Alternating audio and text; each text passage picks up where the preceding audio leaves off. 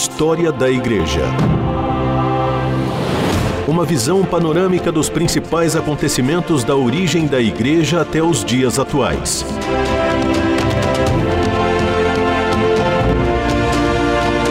A apresentação do pastor e historiador Marcelo Santos.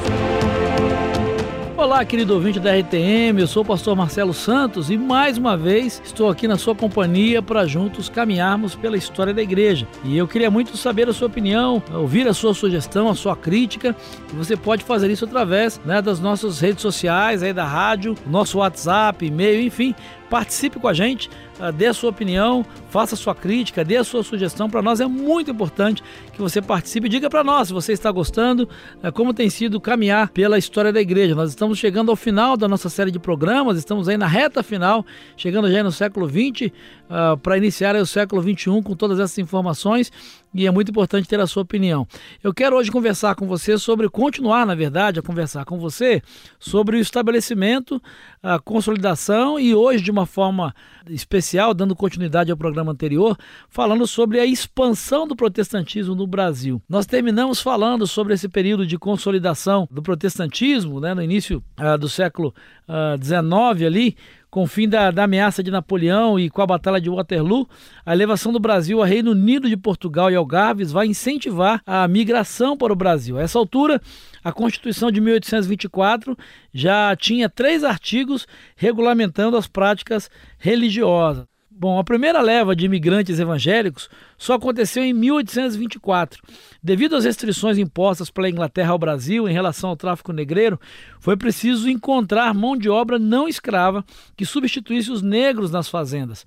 Atraídos pelo incentivo brasileiro e a promessa de posse de terras, luteranos, alemães e suíços se fixaram em Nova Friburgo, ali na região serrana do Rio de Janeiro.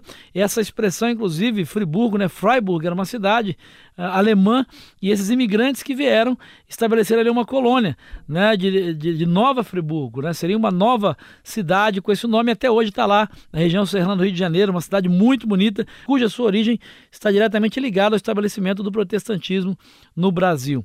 Uh, o pastor Friedrich Sauerbrunn, ele é quem vai realizar o primeiro culto da colônia alemã em 2 de março de 1824. Existem ainda hoje algumas colônias alemãs no Rio Grande do Sul, oriundas dessa primeira imigração, como é o caso, por exemplo, daquelas que estão ali na cidade de Torres e também de São Leopoldo.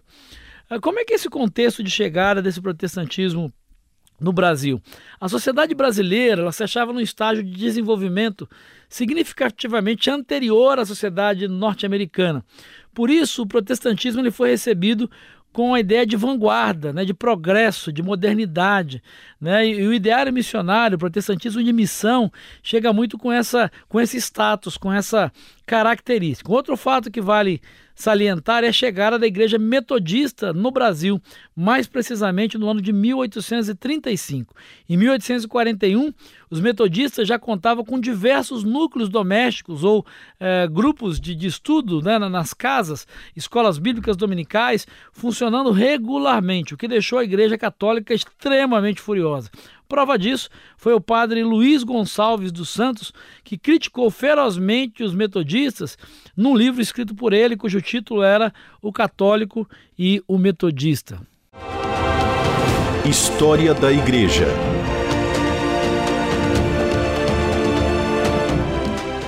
Bom, a aceitação social dos evangélicos ela vai se intensificar com a chegada de um personagem muito importante para o estabelecimento do protestantismo no Brasil, o pastor presbiteriano James Coley Fletcher, que foi enviado pela Sociedade Bíblica Americana em 1851.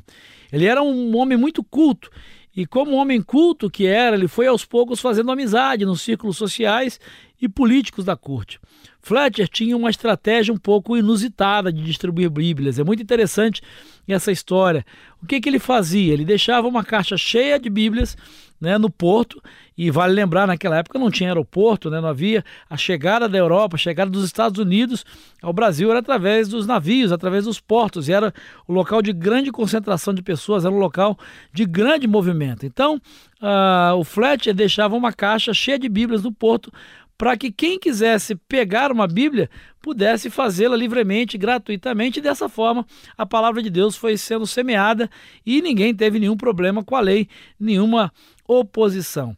Em 1855, chegou ao Brasil um outro casal que é muito importante na história do estabelecimento do protestantismo no Brasil, o casal Robert e Sarah Calley, e logo organizaram uma congregação evangélica e uma escola bíblica com cerimônias reuniões e celebrações realizadas em português. Em 1859, chega um outro personagem importante, Ashbel Green Simonton, que é o pioneiro da denominação presbiteriana no Brasil. Em 15 de outubro de 1882, foi organizada a primeira igreja batista uh, brasileira na cidade de Salvador. É fruto do trabalho dos missionários William e Anna Bagby e Zacarias e Kate Taylor e do ex-padre brasileiro Antônio Teixeira de Albuquerque, que veio a ser o primeiro pastor batista brasileiro. Vale lembrar que essa é a primeira igreja batista uh, brasileira, mas não é a primeira igreja batista em solo brasileiro. Né? Cerca de 10 anos antes, uh, o trabalho batista já havia se iniciado em solo brasileiro, alcançando brasileiros, inclusive, na cidade de Santa Bárbara. Esse trabalho foi realizado, Santa Bárbara, interior de São Paulo. Esse trabalho foi realizado por imigrantes norte-americanos que eram oriundos da Guerra da Secessão, a Guerra Civil Norte-Americana, e eles organizaram ali uh, em Santa Bárbara, em Americana, duas igrejas batistas.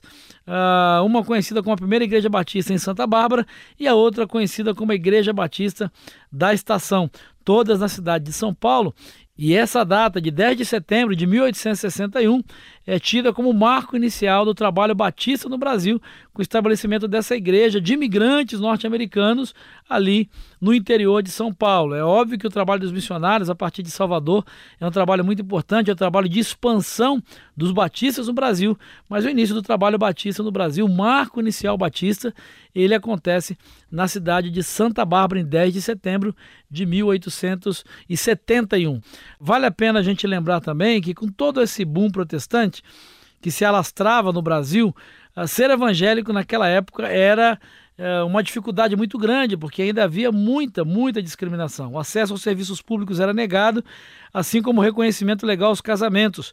Por exemplo, só os mortos católicos uh, tinham o direito de ser sepultados uh, porque os registros de nascimento, matrimônio e óbito eram feitos nas paróquias católicas. É por isso que algumas cidades, como aqui em São Paulo, por exemplo, você tem o cemitério protestante, você tem cemitérios protestantes. Isso data desse período, quando os protestantes tinham que organizar ou criar os seus próprios cemitérios para enterrar os seus entes queridos, porque os católicos não permitiam que os protestantes fossem sepultados ali. O fim do, dos constrangimentos com relação à lei só aconteceu com o advento da República e a promulgação da primeira Constituição em 1891, onde Estado e religião foram oficialmente separados.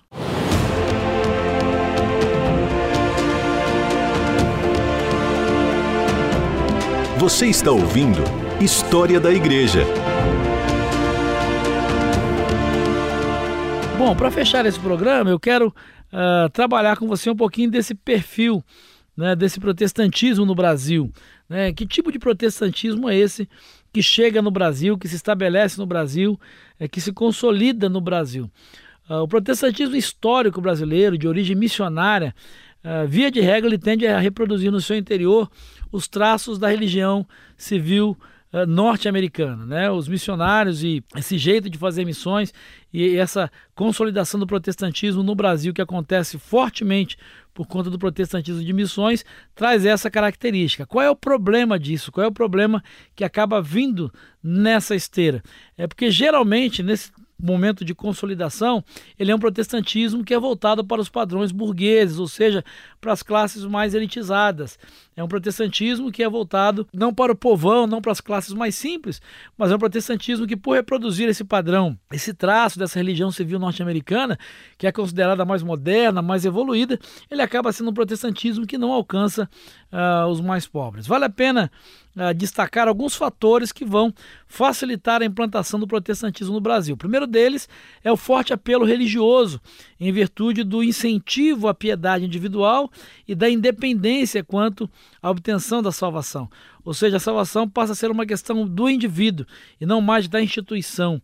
E isso, uh, nesse contexto de Brasil, no momento que está sendo vivido, isso vai facilitar bastante a aceitação e assimilação do protestantismo brasileiro.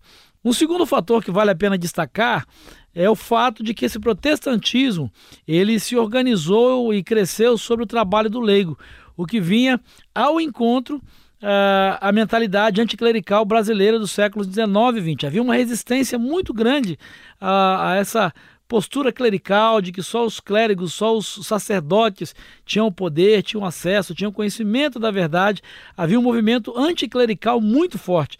E o protestantismo né, vem ao encontro dessa expectativa da sociedade brasileira, a essa resistência que havia ao, ao trabalho uh, única e exclusiva dos sacerdotes, valorizando assim o protestantismo, o papel do leigo, o papel da pessoa chamada comum. Terceiro fator que vale a pena chamar a atenção é a hegemonia econômico-política do mundo anglo-saxão, ou seja, do mundo representado pelos Estados Unidos. Havia muito dinheiro para ser investido em missões, em missionários, e com certeza isso foi um fator preponderante. As agências missionárias norte-americanas investiram milhares de dólares para enviar missionários, material, recursos para que o protestantismo pudesse chegar e se estabelecer no Brasil. É, ele nunca deixou de injetar energia nesses grupos protestantes. No primeiro momento, diretamente, é, esse dinheiro foi injetado nas igrejas e depois ele acabou migrando para as organizações para-eclesiásticas e agências missionárias estabelecidas no Brasil. Nesse contexto de um protestantismo voltado mais para a burguesia, vai surgir então um outro movimento dentro desse protestantismo que é o pentecostalismo histórico que surge no Brasil. Mas isso é uma outra história que nós vamos conversar num próximo programa. E eu espero realmente te encontrar lá para que estejamos juntos. Um grande abraço e que Jesus te abençoe. História da Igreja. Uma visão panorâmica dos principais acontecimentos da origem da Igreja até os dias atuais. Produção e apresentação: Pastor Marcelo Santos. Realização: Transmundial.